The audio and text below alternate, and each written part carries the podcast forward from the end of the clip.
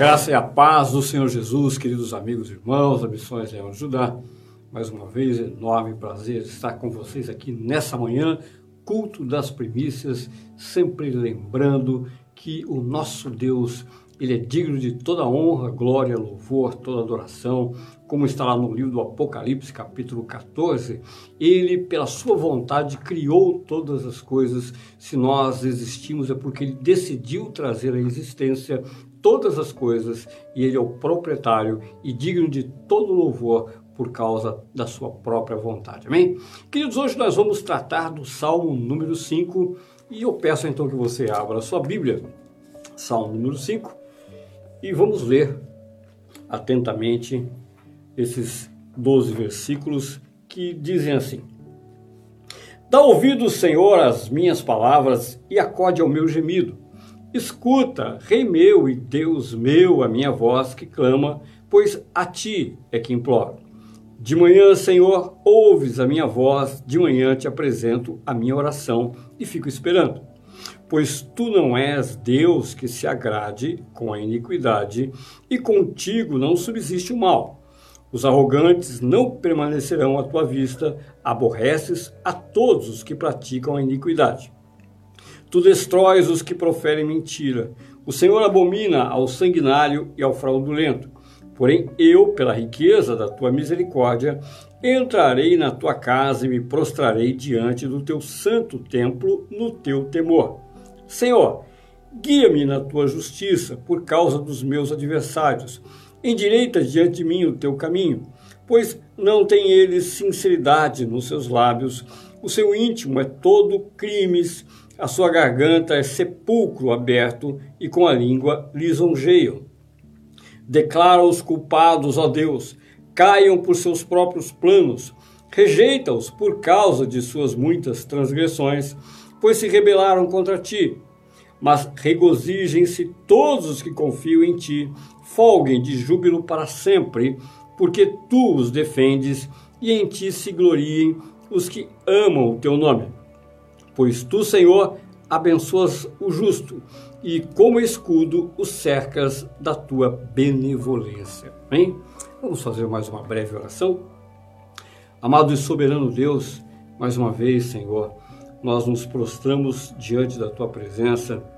Nós confessamos que somos dependentes e carentes da luz do teu Espírito Santo diante da tua palavra, Senhor, para crescermos, sermos edificados, consolados, corrigidos, encorajados a seguir na nossa jornada debaixo do teu caminho, do caminho da tua graça e da tua misericórdia manifestada por meio de nosso Senhor Jesus Cristo, para que sempre haja fruto para a tua glória. Nós oramos, acreditamos e te agradecemos em nome de Jesus. Amados, eh, mais uma vez eu quero ler apenas os três primeiros versículos para que a gente possa então entender, fazer um, quadro mais claro do contexto do que está acontecendo nesse maravilhoso salmo. Então, os três primeiros versículos eles dizem assim: ó, Dá ouvido, Senhor, as minhas palavras e acorde ao meu gemido. Escuta, Rei meu e Deus meu, a minha voz que clama, pois a ti é que imploro. De manhã, Senhor, ouves a minha voz, de manhã te apresento a minha oração e fico esperando.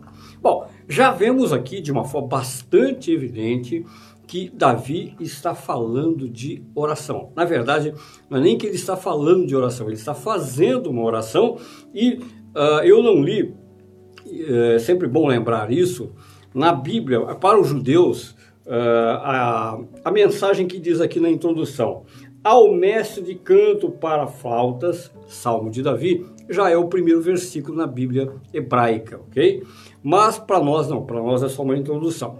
Veja que é interessante quando nós olhamos, nós sabemos, eu creio que todos vocês sabem que os salmos, todos os 150 salmos são cânticos, são músicas. Agora, o, o Davi dedica ao mestre de canto para flautas. Essa é uma indicação de um canto, de um canto, de uma oração com uma certa tristeza por causa do instrumento da flauta e o próprio contexto já nos mostra isso.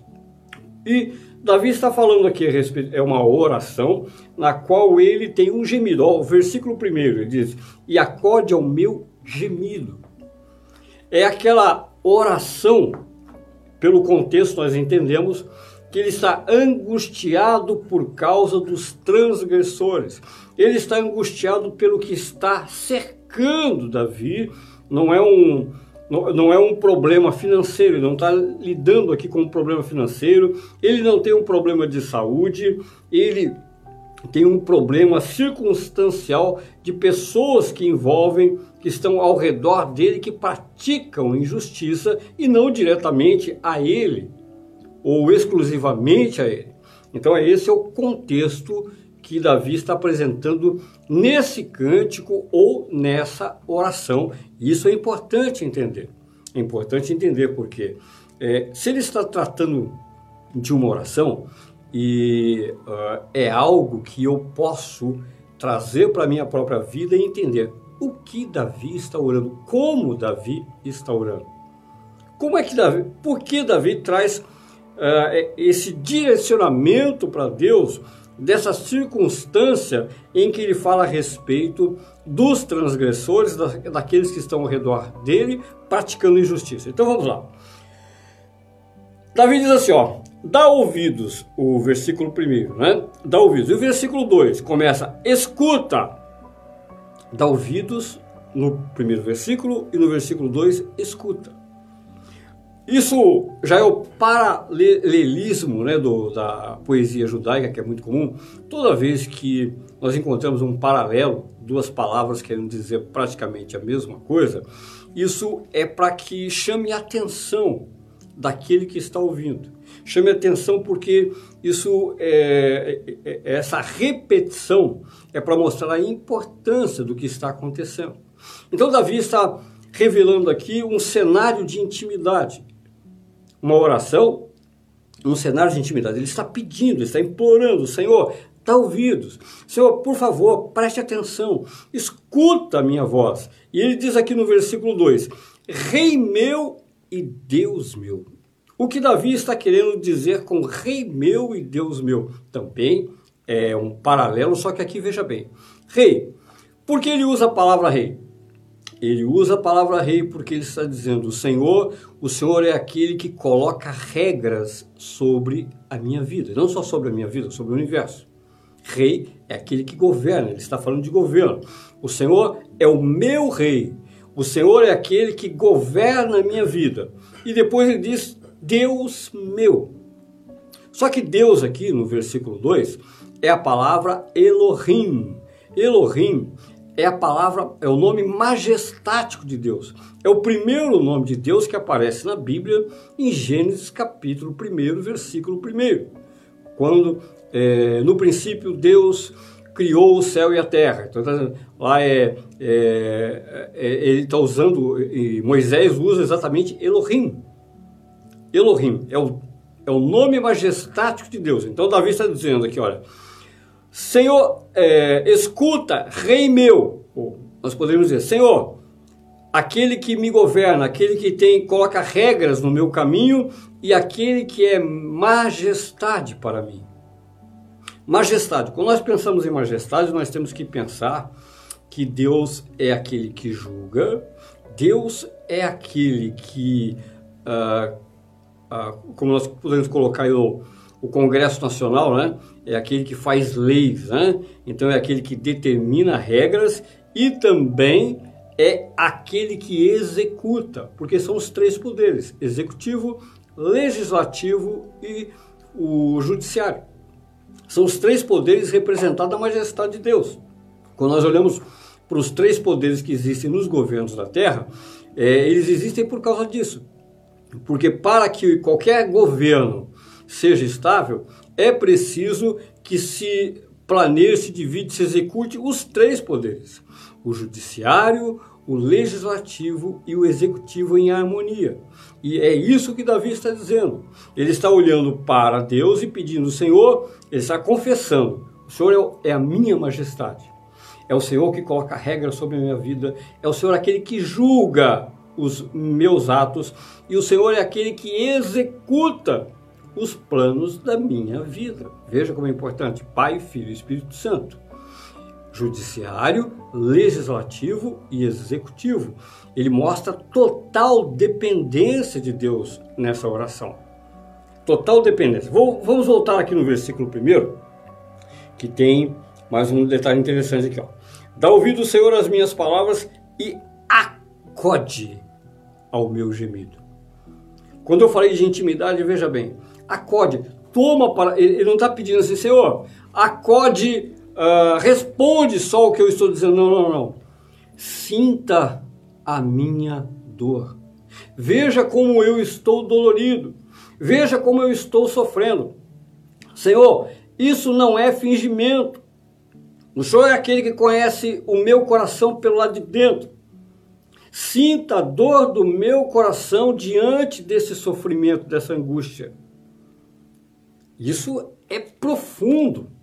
Acode ao meu gemido. Quantas vezes eu talvez você já tenha feito esse tipo de oração? Né?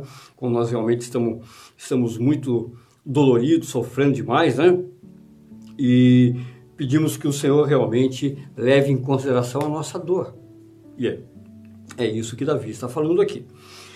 Vamos agora para o versículo 3. O versículo 3 diz assim, ó: De manhã, Senhor, ouves a minha voz, de manhã te apresento a minha oração e fico esperando. Aqui três pontos que nós vamos gastar um tempinho, porque também aqui o versículo 3 é central para entender o que vai desenrolar a partir daqui, ok? Então ele diz: De manhã, Senhor. Por que de manhã? Nós já vimos que é, uma, é um apelo é um cântico dolorido, é, é uma oração que revela intimidade. E aqui ele está dizendo de manhã. Talvez você já tenha ouvido falar muito isso a respeito de orar de madrugada. E muitas pessoas não entendem por que, que eu tenho que acordar cedo para orar. Orar qualquer hora, horário do dia não é a mesma coisa.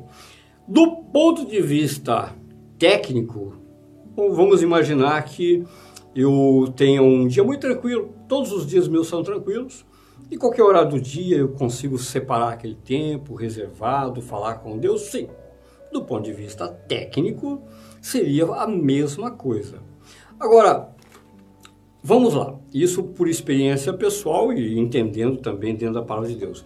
Por que Davi está apresentando a oração de manhã? Nós estamos no culto das primícias e o objetivo principal do culto das primícias é confessar com a atitude que Deus é o primeiro na minha vida, porque eu posso falar e na prática eu não revelo isso. Então veja que é, nós não sabemos se Davi está aqui num sábado, num domingo, numa segunda, porque o contexto aqui me ajuda a aplicar essa oração todos os dias. Se todos os dias Deus é primeiro na minha vida, não importa o dia, é natural que a primeira pessoa a quem eu deva dirigir as minhas palavras é o meu rei, é o meu Deus, a minha majestade. É natural. É o encontro mais importante do meu dia. Hoje, em função de. Nós sabemos que é assim, não é? As pessoas, elas nem, a maioria delas nem presta atenção, não domina. Ela já acorda, é o primeiro encontro que ela tem é com o celular dela. Né? Isso é natural, é o primeiro encontro que ela tem é com, com as redes sociais. Ao invés de ter o primeiro, isso eu estou falando de cristãos genuínos. E, e não, não vou aqui é, exagerar, né? Mas a verdade é que o que importa é, mesmo que o meu primeiro encontro fosse com a minha esposa, o meu primeiro encontro fosse com os meus filhos, não. O meu primeiro encontro deve ser com a pessoa mais importante, porque é o encontro mais importante do dia. Isso faz toda a diferença entre a oração que eu faço de manhã ou a oração que eu faço qualquer horário do dia. É, queridos, a nossa cultura é muito comum, é muito normal, eu ouço as pessoas, é, eu entendo, tá? Eu não estou dizendo que isso não vale, tem o seu valor, mas a maioria das pessoas costuma orar à noite depois que chegam no trabalho. Isso conheço muitas pessoas. Não, eu chego à noite, é à noite que eu oro, porque de dia de manhã eu não consigo orar, então à noite. E à noite, como é a oração da noite da maioria das pessoas? Também sei isso por prática. Ela é aquela oração quando a nossa mente já está cansada, eu já desgastei toda a minha energia durante o dia, atrás de trabalho, atrás de problemas, ou às vezes até de lazer. Aí chega a noite, eu vou fazer aquela oração Senhor, muito obrigado pelo dia e pau, pau, pau. Aquela oração assim que dura assim, normalmente dura assim uns 10 minutos né, de uma vez só, ok? E o que acontece? Evidentemente que essa oração, é, eu vou repetir, tá? Ela tem o seu valor. Ela tem o seu valor, de qualquer forma eu estou orando, é melhor do que nada. Mas ela não coloca, não posiciona Deus no lugar certo dentro do meu coração. Esse é o detalhe. Deus, isso, a oração dessa forma revela quando ela não, não é feita como prioridade da minha vida, significa que Deus não é prioridade. Por mais que eu queira, não, pastor, de forma alguma, Deus é prioridade da minha vida. Eu posso falar à vontade, mas a minha atitude revela que não é. Porque se fosse, eu faria o quê? Eu teria reservado realmente um tempo para orar pela manhã. Eu teria me organizado para esse primeiro encontro, o encontro mais importante do meu dia. Isso não é uma questão de doutrina pastoral. Isso é uma questão de revelação espiritual da palavra que Deus aqui não impõe, ele não impõe. Sou eu que decido onde colocar Deus. E Davi, ele está nos ensinando aqui, de manhã. É o ensino de Davi. Davi é rei.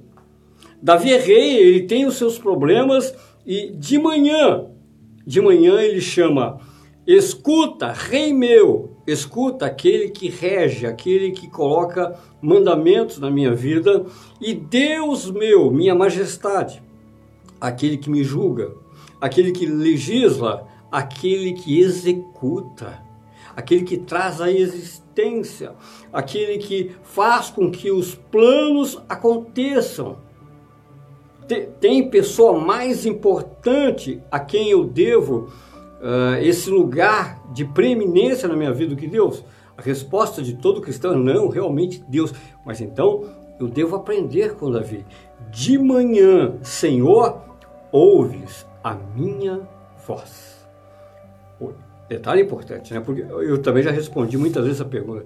Ô pastor, mas por que eu tenho que falar? É, Deus não conhece meus pensamentos? Sim, ele conhece, ele conhece, evidentemente, ele sabe tudo. Mas eu tenho que abrir a boca. Por quê? É, a minha palavra revela, é um documento, é como se eu assinasse. Olha só o que ele diz aqui, ó. De manhã apresento a minha oração e fico esperando. Na verdade, é, essa palavra apresento, no hebraico, no original, ela significa eu coloco em ordem. Então vamos, eu vou reler é, dentro do contexto original do hebraico, deveria ser assim: ó, de manhã, Senhor, ouve a minha voz, de manhã eu organizo, coloco em ordem as minhas petições, a minha oração e fico esperando. Davi está dizendo: olha, quando eu chego ao Senhor, eu não falo de qualquer jeito. Eu coloco em ordem, eu sei o que eu quero conversar, porque oração é isso. Oração não é aquele, a, aquele ajoelhamento de cinco minutos, ou alguns até nem ajoelham mais, né? Aquela coisa de cinco minutos. Senhor, muito obrigado pela manhã, obrigado pela noite, abençoe meu trabalho, abençoe minha família, abençoe, abençoe o pastor, abençoe a igreja, pum, e vou para o trabalho. Não, não, isso não, é, isso não é oração. Isso, é, isso eu, eu, eu estou querendo me enganar que eu orei. Eu estou querendo dizer para Deus, Deus, olha, eu fiz a minha obrigação.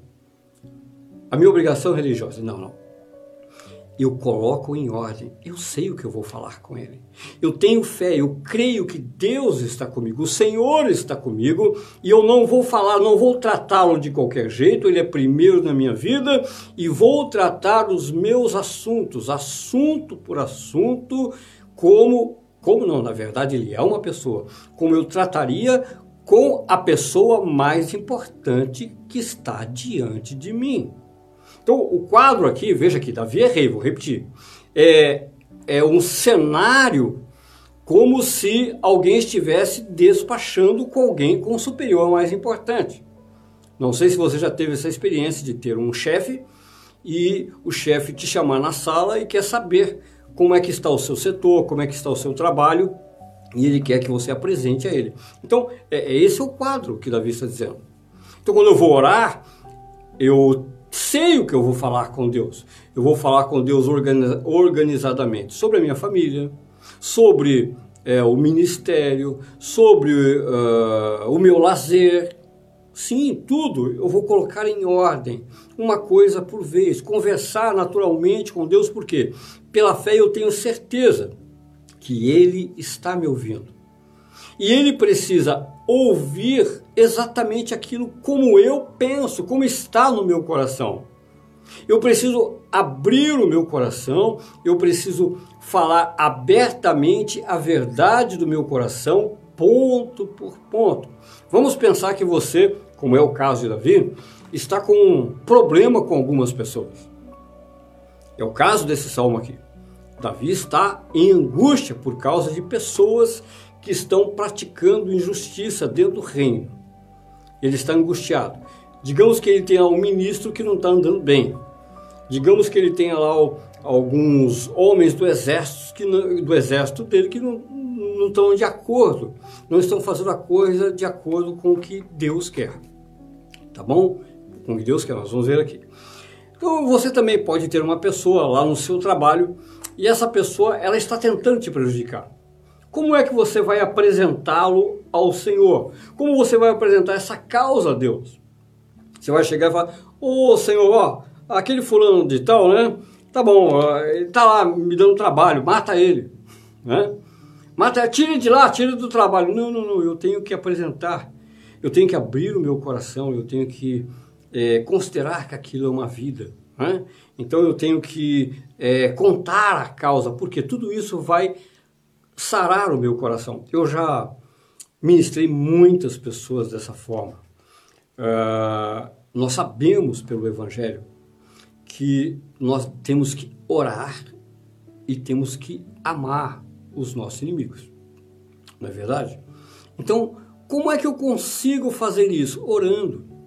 Porque quando um inimigo se levanta contra mim e contra a sua vida, é evidentemente que nós não temos prazer nessa pessoa. E eu apresento essa pessoa dessa forma: Senhor, o Senhor está vendo, o Senhor está assistindo. O Senhor sabe da minha dor por causa dessa pessoa. O Senhor escuta o meu gemido por causa de fulano, por causa da, daquela fulana, aquela pessoa que está fazendo isso contra a minha vida, pá, pá, pá, pá, pá. julga a minha causa. É, Elohim, né? julga minha causa, o Senhor que coloca as regras, me faz andar de acordo com a tua palavra. Eu não quero fazer mal com a minha própria mão de forma alguma, é o Senhor que julga, o Senhor conhece. É, é muito importante entender esse contexto, porque todos nós, algum dia, se não vivemos, vamos viver um cenário muito parecido. Porque o nosso maior problema na Terra, evidentemente que não é Deus.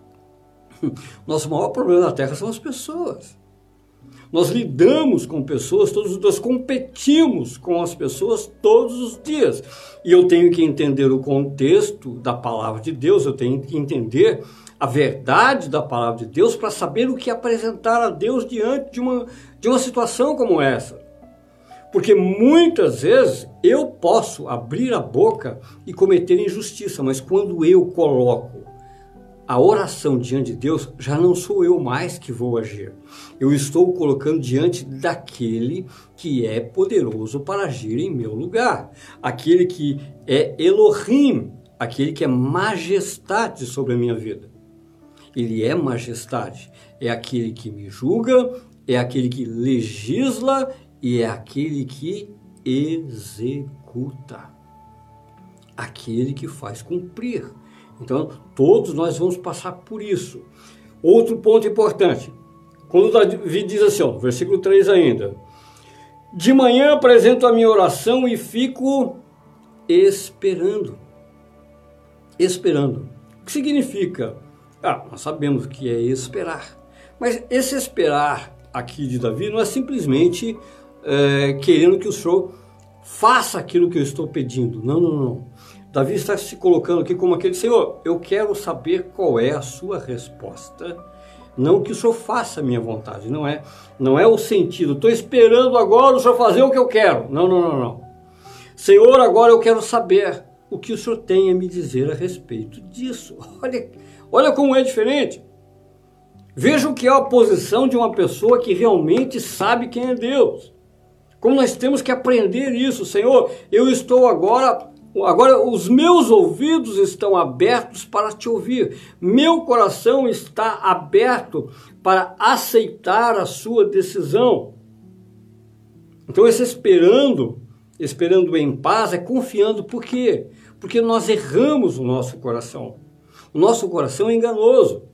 Eu posso, de repente, estar falando, apresentando uma coisa para Deus que, é do meu ponto de vista, eu estou certo e eu posso estar errado. Ou eu quero apressadamente, não sei a obra que Deus tem na vida das pessoas, não sei como Deus quer agir na vida das pessoas, então eu só apresento e agora, Senhor, fala, fala para o teu servo. Agora, Senhor, me ensina. Agora, Senhor, dirige, porque o Senhor é meu rei. Dirige o meu coração para que eu possa agir de acordo com o seu julgamento, porque o Senhor é majestade. O Senhor conhece os corações. O Senhor tem a eternidade nas mãos. Então agora eu estou esperando. Davi é rei, rei sobre a nação, rei de Israel, mas permanece esperando o rei dos reis falar e agir. Versículo 4. Pois tu não é Deus que se agrade com a iniquidade e contigo não subsiste o mal. Aqui no versículo 4, Davi não está usando Elohim para Deus. Ele está usando apenas El. E El é, o genérico de Deus. Quando nós falamos Deus, ah, porque Deus é assim, porque Deus, nós usamos um então, Deus em termos genéricos, que poderia ser usado, por exemplo, para outros deuses, né? embora não existam outros deuses, mas nós sabemos que os demônios né? e, e outras entidades espirituais se, se posicionam como Deus e são adorados por outros povos como deuses. Então, El aqui é, é o genérico. E por que Davi está usando aqui diferente? Olha só. Pois tu não é Deus, ou um Deus, você poderia colocar, um Deus que se agrade com a iniquidade. Por quê? Porque é o que acontece no mundo. Vamos pensar aqui na tentação de Jesus em Mateus capítulo 4 ou Lucas capítulo 4. O que aconteceu? Satanás, ele se achegou ao Senhor Jesus e perguntou para o Senhor Jesus: Olha, se você é o Filho de Deus, se você é um ungido prometido, se de verdade você é aquele que deveria vir, olha só, os reinos da terra são meus. Ele está dizendo: Eu sou o Deus desse mundo.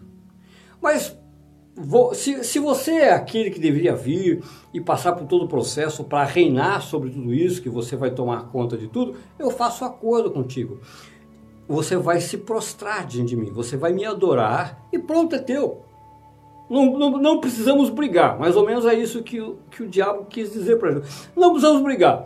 Ao invés de você adorar ao Deus Criador e ter que passar por toda a guerra que a gente vai ter que enfrentar, pronto, tá tudo, é, é tudo teu. Desde que você me considere seu Deus, tá tudo certo. Eu te passo, transfiro agora a procuração, você passa a ser o segundo no meu reino. Eu permaneço Deus e reino, dono, dono de tudo, mas você passa a possuir e governar todas as coisas. Essa é a proposta dos outros deuses. Davi está mostrando a diferença entre o Deus que não se vende, não se corrompe. Não se corrompe, ele não muda o caráter dele, ele não se agrada de iniquidade.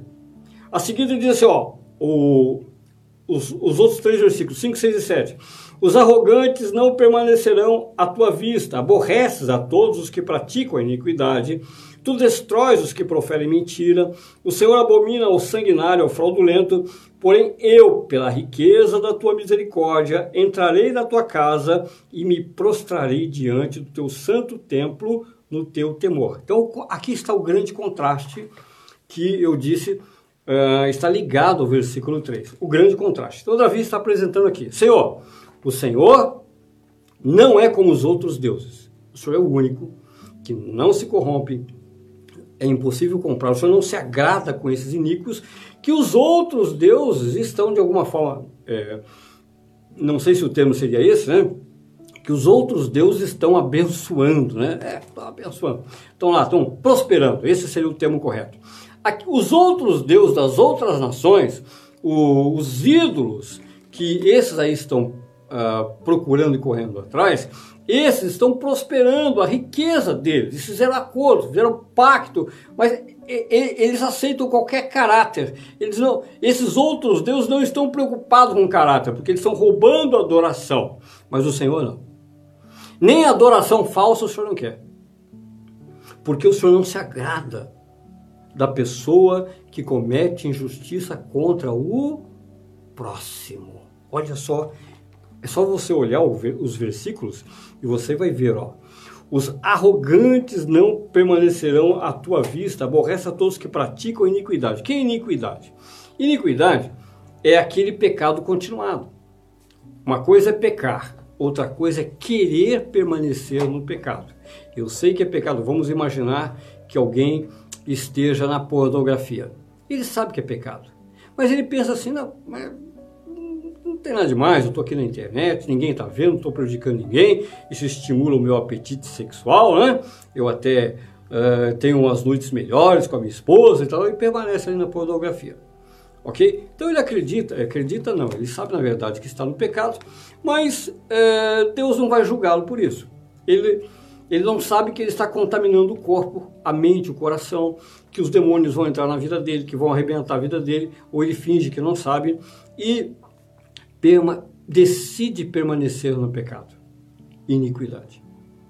Então, Deus não se agrada. Por quê? Porque essa pessoa ele está fazendo o acordo com o mal. Essa pessoa está abrindo mão da pureza dele, do caminho da justiça, da vida que Deus deu para ele, seguir um caminho limpo, uma vida plena, abundante, para pactuar com as coisas do diabo. Com as coisas do diabo. Então, Deus não se agrada. Seguindo, ele diz assim, o 6, tu destróis os que proferem mentira.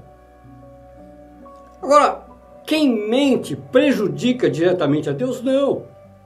O mentiroso sempre vai prejudicar alguma pessoa.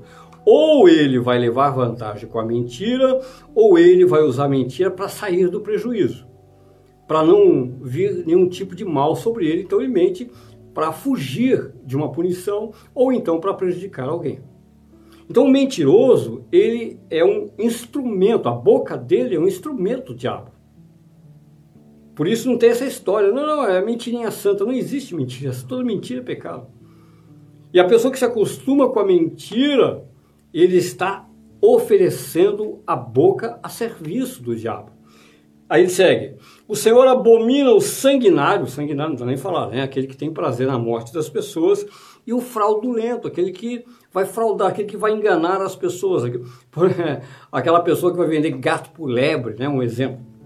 Vai vender gato por lebre, esse tipo de coisa, vai enganar com conversas falsas, com promessas falsas. Porém, eu, olhe o versículo 7 Porém, eu, pela riqueza da tua misericórdia. Davi está dizendo: Olha, não é por causa da minha injustiça. Eu sei que também sou falho, mas eu sei que o Senhor me conhece, o Senhor, perdoa, o Senhor perdoa os meus pecados porque eu me arrependo. E por causa do, da tua misericórdia, o que acontece? Por causa da tua misericórdia, entrarei na tua casa e me prostrarei diante do teu santo templo no teu temor. Eu gosto muito de ensinar sobre o temor porque é, é, normalmente as pessoas elas têm aquela, aquele pensamento que não é errado quando nós sabemos que Deus é Pai, Deus é, é, Deus é amor, sem menor dúvida. Sabemos também que Deus é um Deus de justiça. Mas quando nós falamos em temor, as pessoas pensam assim: uh, Temor, não, eu não tenho medo de Deus. Eu não tenho medo de Deus porque é, Deus é amor. Sim, Deus é amor. Mas Deus, aquilo que ele disse que vai acontecer, vai acontecer. seja bênção e seja maldição. Deus é aquele que tem os olhos sobre a minha vida, Ele é majestade. Ele é onisciente, onipresente e onipotente. E andar no temor de Deus significa o seguinte: olha, eu sei que meu coração em algum momento vai me inclinar para pecar, mas quando eu estiver diante do pecado, eu vou me lembrar, opa, Deus está de olho em mim e o Deus que abençoa é o mesmo Deus que amaldiçoa. E se a palavra dele é firme para abençoar, a palavra dele é firme para amaldiçoar. Porque a maldição vem de Deus, como a bênção vem de Deus. E é, pode ser que dessa vez ele não tenha misericórdia de mim. E não é só isso. Eu não quero fazer aquilo que Deus disse para eu não fazer, porque eu quero permanecer em intimidade com Ele. Eu, eu, eu, não quero ter nenhum problema com Ele. Ele é a pessoa mais importante da minha vida. Eu não vou adulterar meu coração, eu não vou trair a confiança do meu Deus. Isso é temor. Isso é temor. É, é ter o Senhor em primeiro lugar e tê-lo 24 horas comigo, com você. Isso é temor de Deus. Isso é muito importante para seguir no caminho da justiça, para ter orações respondidas. Vamos seguir aqui. Versículo 8: Senhor, guia-me na tua justiça, por causa dos meus adversários, endireita diante de mim o teu caminho. Senhor, me ensina a andar, pega pela minha mão, porque os meus adversários estão esperando eu cair aqueles que me invejam, aqueles que estão tentando me derrubar, e, e eu preciso que o Senhor pegue pela minha mão, eu sou incapaz. Eu mesmo sou incapaz, porque o meu desejo, a minha carne me inclina. Eu, eu, vamos dizer que Davi, naquele momento, a vontade dele é matar os inimigos. Mas ele sabe que não pode, não deve fazer isso de forma alguma, ele não vai derramar sangue. Então, Senhor, acalma o meu coração, não deixe que eu me precipite, não deixe que eu cometa erro, não deixe que eu abra minha boca para insultar, para ofender as pessoas, para fazer o mal. Não permita isso por causa deles. Por causa deles, me ajuda, segura na minha mão. Uh, nove, pois não tem sinceridade eles, pois não tem eles sinceridade nos seus lábios. O seu íntimo é todo crimes, e a sua garganta é sepulcro aberto e com a língua lisonjeiam. Ele está falando da falsidade dos amigos. Ele sabe que muitos que se aproximam dele são pessoas que, na verdade, só querem, é, fazem elogios a ele, mas são pessoas falsas, que por trás estão falando mal dele. Queridos, quem é que já não passou por isso? Quem, numa idade adulta, já não viveu uma situação dessa, de pessoas que na nossa frente são de um jeito e a gente sabe que estão falando mal de nós? Mas Davi está pedindo, o Senhor me guia, porque eles são desse jeito, mas eu não sou. Eu não, não quero pagar com a mesma moeda, eu sou teu servo. Eu sou teu filho. Eu quero andar pela tua palavra. 10. Declara os culpados, ó Deus, caiam por seus próprios planos. Então, aqui Davi está dizendo, Senhor, é, é o Senhor que vai julgar. É o Senhor, não sou eu. Declara os culpados e faz com que os planos maus que eles estão, que, que eles estão tramando sejam armadilha para os pés deles. Rejeita-os por causa das suas muitas transgressões, pois se rebelaram contra ti. Davi está dizendo, eles estão andando fora da tua palavra, eles não querem, eles não querem andar debaixo do governo da tua palavra. Eles não aceitam a tua palavra então rejeita o Senhor. Faz com que é, eles caiam por seus planos, eles estão procurando outros caminhos para se dar bem. O 11. Mas regozijem-se todos que confiam em ti, folguem de júbilo para sempre, porque tu os defendes e em ti se gloriem os que amam o teu nome. Os que amam o teu nome.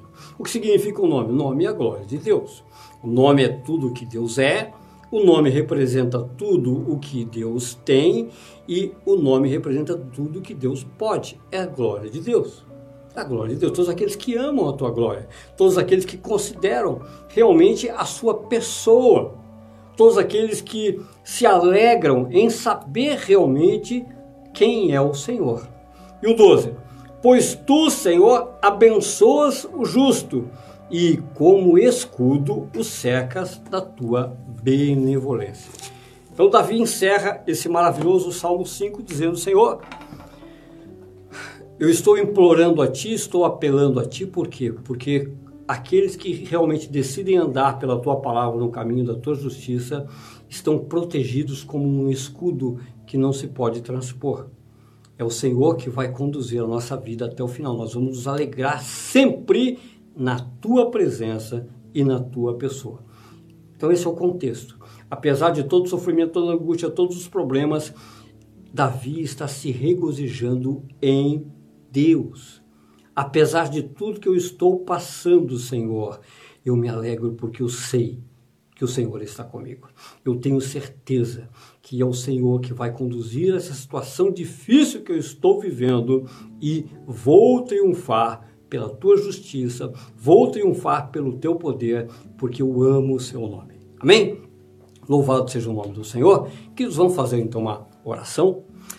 Ô Senhor, maravilhoso Deus, obrigado, Senhor. Realmente o Senhor é majestade, o Senhor é aquele que julga todas as coisas, o Senhor é aquele que legisla sobre todas as coisas e aquele que executa a sua vontade em todo o mundo. E nós abrimos o nosso coração, a nossa semana, a nossa casa, a nossa vida, Senhor, para que realmente o Senhor, Elohim, meu Deus amado, venha tomar conta de tudo, venha fazer exatamente conforme o Senhor planejou, venha pegar nas nossas mãos e nos conduzir no caminho da justiça, no temor do teu santo e maravilhoso nome, Senhor. Que todos nós possamos aprender a colocar o Senhor em primeiro lugar, porque não é uma questão religiosa, é uma questão de vida, de sabedoria e é uma questão até de bênção, realmente ter o Senhor. Isso é vida para nós. Isso é trazer bênção para a nossa vida e para as nossas famílias e também para a nossa cidade, para a nossa nação, Pai. Recebe esse culto nessa manhã, recebe os nossos corações, em nome de Jesus.